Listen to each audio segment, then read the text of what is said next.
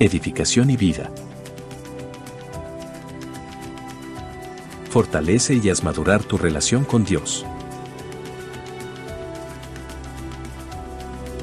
Buen día, te saludamos de edificación y vida. Deseamos que escuchando sobre la vida de estos siervos de Dios, puedas animarte y tomar aliento para crecer en tu relación con nuestro Creador. En este capítulo hablaremos de la vida de Juan Calvino. Juan Calvino nació en el año 1509, murió en el año 1564. Principal teólogo protestante de la segunda generación. Fue en cierto modo sistematizador del pensamiento de Lutero, pero en varios puntos se apartó del gran reformador. De estas diferencias surge la tradición reformada, entre cuyos teólogos principales en los primeros tiempos se cuentan Zwinglio, Bucero, Knox y Calvino, y que con todo y ser protestante se distingue de la luterana. Calvino nació en Francia, en Noyen.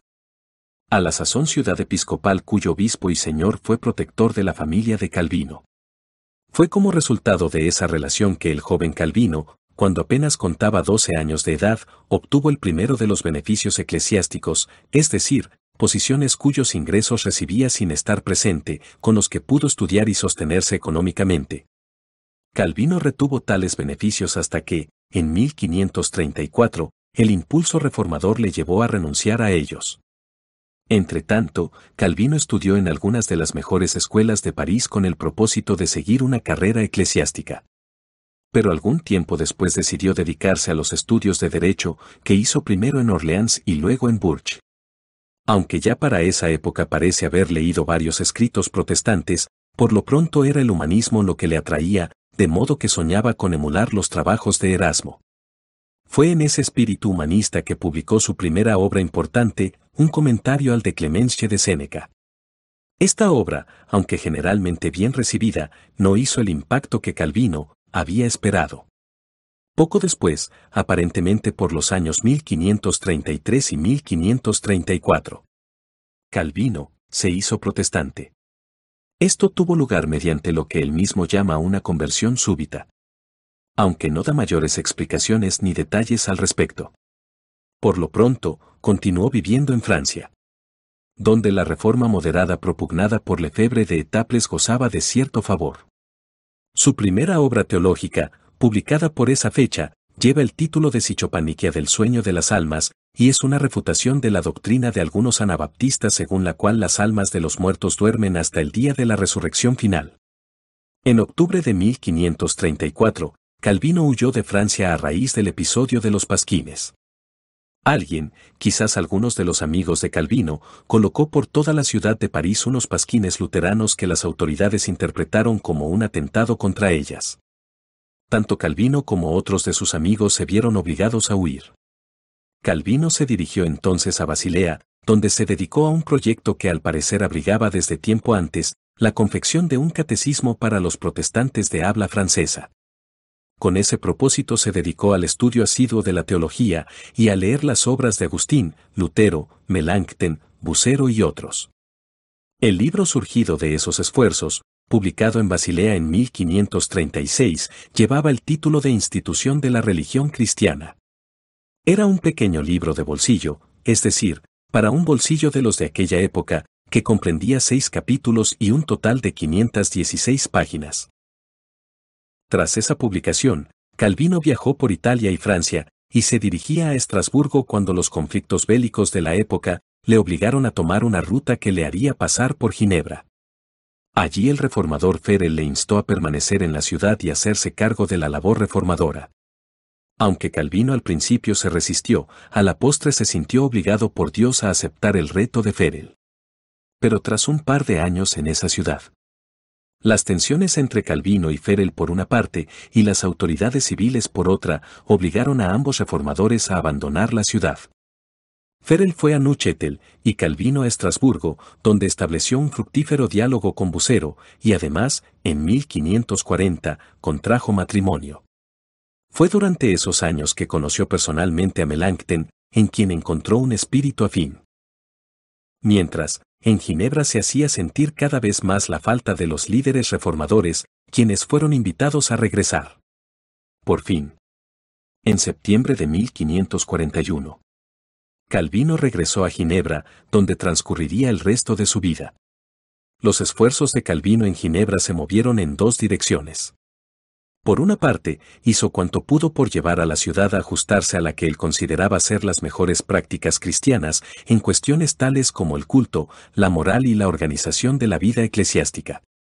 En estos esfuerzos, siempre se vio en tensión con las autoridades civiles y nunca pudo implantar todas sus reformas. Por tanto, no es correcto pensar que la Ginebra de Calvino fue una teocracia, como algunos afirman. Por otra parte, Calvino continuó sus labores teológicas, escribiendo comentarios sobre casi todos los libros de la Biblia, varios tratados sobre la teología y sobre el gobierno de la Iglesia, y sobre todo una serie de nuevas ediciones de la institución, cada una de ellas más extensa que la anterior. Estos dos intereses, el de la labor reformadora y el de la teología, confluyeron en la cuestión de cómo tratar con los herejes, especialmente en dos casos famosos.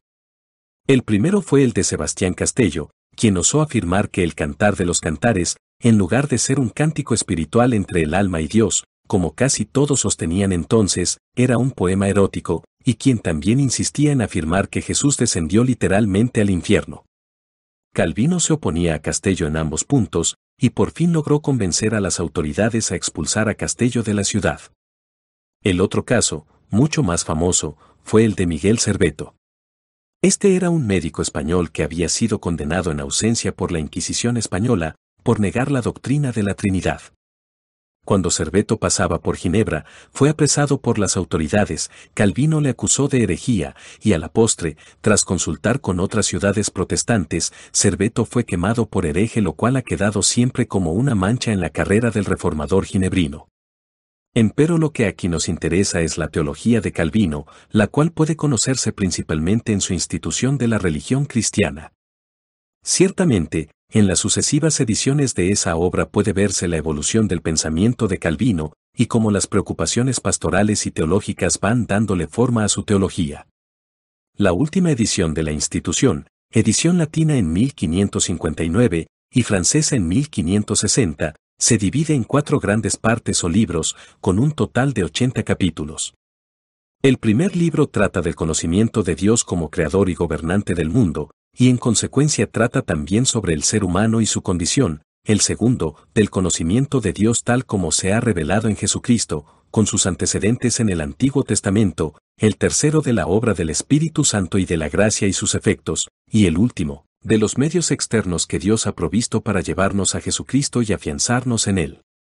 En la institución, Calvino comienza declarando que prácticamente todo lo que podemos conocer se puede incluir bajo dos encabezados, el conocimiento de Dios y el conocimiento de sí mismo. Si de veras nos conociésemos, sabríamos que nuestro pecado es tal que tenemos que recurrir al conocimiento de Dios. Empero. Precisamente porque nuestro pecado nos oculta nuestra realidad, la verdadera sabiduría comienza en el conocimiento de Dios. Tal conocimiento no consiste sencillamente en saber que Dios existe, sino también en saber cómo glorificarle. Aunque todo ser humano tiene cierta conciencia de la existencia de Dios, y aunque se pueden ver indicios de Dios en la naturaleza, esto basta solo para condenarnos, para dejarnos sin excusa. A Dios no podemos conocerle directamente, no solo por razón de nuestro pecado, sino también por la distancia infinita que media entre el Creador y la criatura. Es por esto que Dios se revela, la revelación misma requiere cierta acomodación. Dios se nos da a conocer de modos que se ajustan a nuestra limitada capacidad. Es por ello que en la Biblia se habla de Dios en términos antropomórficos. Si así no fuese, no podríamos entenderlo. Dios se nos da a conocer en las Escrituras como Dios único, soberano y trino. Este Dios se diferencia radicalmente de los ídolos, pues estos son hechos por nosotros, mientras el verdadero Dios es el creador de todo cuanto existe, incluso de los ángeles y los demonios.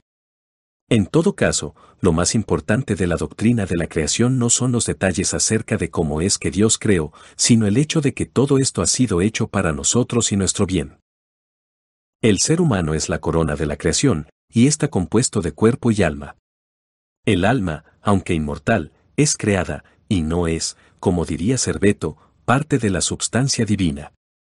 Empero el ser humano pecó, y en virtud de esta caída la imagen de Dios que había en él quedó, no totalmente destruida, pero sí horriblemente deformada. A partir de la caída, vivimos bajo el signo y la esclavitud del pecado. Es por esto que, aunque una parte importante de la sabiduría es el conocimiento de sí mismo, y aunque los filósofos de antaño lo propugnaron, el hecho es que tal conocimiento está fuera de nuestro alcance. Esta es la doctrina de la depravación humana, que incluye tanto el intelecto como la voluntad, y que más tarde se volvería una de las marcas del calvinismo. Tal depravación no significa que la voluntad y el intelecto hayan sido destruidos, o que hayan perdido todo su amor por el bien y la verdad, pero sí quiere decir que, sobre todo cuando se trata de cosas celestiales, solo podemos verlas y escucharlas mediante los ojos y los oídos que el Espíritu nos proporciona. Dios se dio a conocer antaño mediante la ley. Al hablar de la ley, Calvino a diferencia de Lutero, no entiende por ella la contraparte del Evangelio, sino más bien la revelación de Dios a Israel en el Antiguo Testamento. Entre la ley y el Evangelio no hay por tanto el contraste o contrapunto que hay en Lutero, sino que hay más bien una continuidad. Esto, a su vez, implica que Calvino le da más peso que Lutero a la ley en la vida cristiana. La ley tiene ante todo el propósito de mostrarnos nuestro pecado y corrupción, y también el de ponerle freno a la maldad humana, pero la ley tiene también un tercer uso, que consiste en mostrarles a los creyentes la voluntad de Dios. Este tercer uso de la ley vino a ser una de las características de la tradición reformada. La cristología de Calvino es esencialmente ortodoxa. La obra de Cristo consiste en el triple oficio, triplex munus, de sacerdote, profeta y rey, aunque Calvino, como la mayoría de los teólogos de su tiempo, entiende esa obra en términos muy parecidos a los de Anselmo de Canterbury, el sacrificio de Cristo como paga por nuestros pecados. En cuanto a la unión hipostática, Calvino se inclina hacia la cristología antioqueña más bien que hacia la alejandrina, es decir, que a fin de salvaguardar la humanidad de Cristo subraya la distinción entre ella y la divinidad. La unión ha de ser tal que no destruya ninguna de las características de la humanidad, ni tampoco ninguna de sus limitaciones intrínsecas, salvo solo el pecado. Además, cuando Cristo estaba en el seno de la Virgen su divinidad llenaba todavía el universo y no se limitaba al seno virginal. Esta es la doctrina del extra calvinisticum, que sería otra de las características de la tradición reformada. Por otra parte, la postura cristológica de Calvino se reflejará en su postura respecto a la presencia de Jesucristo en la cena. La justificación es por fe. Pero la fe no es la mera aceptación de proposiciones que la razón no puede demostrar. Tal fe no sería sino una obra más. Contra Osiander, Calvino rechaza la proposición de que la esencia de Jesucristo está en el creyente. Y que por tanto somos justificados en esencia. En otras palabras, según Osiander, la justificación consiste en la presencia de la divinidad de Jesús en nosotros. Calvino no puede aceptar tal cosa, que no solamente toma la cruz innecesaria, sino que además confunde a la criatura con el Creador. En cuanto a la vida cristiana, aunque el pecador sigue siéndolo, la justificación es también una acción regeneradora que le permite al creyente, con la ayuda del Espíritu Santo y la dirección de la ley de Dios, entrar a un proceso de santificación que ha de continuar por toda la vida. Tal santificación no ha de ser solo individual, sino también colectiva, y es por ello que la tradición reformada se ha caracterizado por sus esfuerzos por producir sociedades más conformes a la voluntad de Dios, y esto a tal punto que en varias ocasiones ha dado en rebelión contra el orden existente. Es dentro del contexto de su discusión de la vida cristiana, en el tercer libro de la institución, que Calvino discute la famosa doctrina de la predestinación. Según Calvino, por un decreto eterno Dios ha determinado el destino final de cada ser humano. Tal predestinación no depende de la presencia de Dios, según la cual sabe quién ha de creer y quién no, sino que es un decreto absoluto y soberano de Dios. Lo que es más, el decreto eterno de Dios ha determinado no solamente quién será salvo, sino también quién se condenará. En esa condenación se manifiesta la justicia de Dios, pues todos la merecen, y en la elección de algunos se manifiesta su amor. El creyente tiene que afirmar tal predestinación, porque de otro modo estaría reclamando para sí el mérito de su fe. Esa predestinación es también la base de la confianza que los electos tienen, de que han de perseverar en la gracia de Dios. Esta es la doctrina de la perseverancia de los santos, que más tarde sería otra de las marcas del calvinismo ortodoxo. Calvino distingue entre la iglesia visible y la invisible.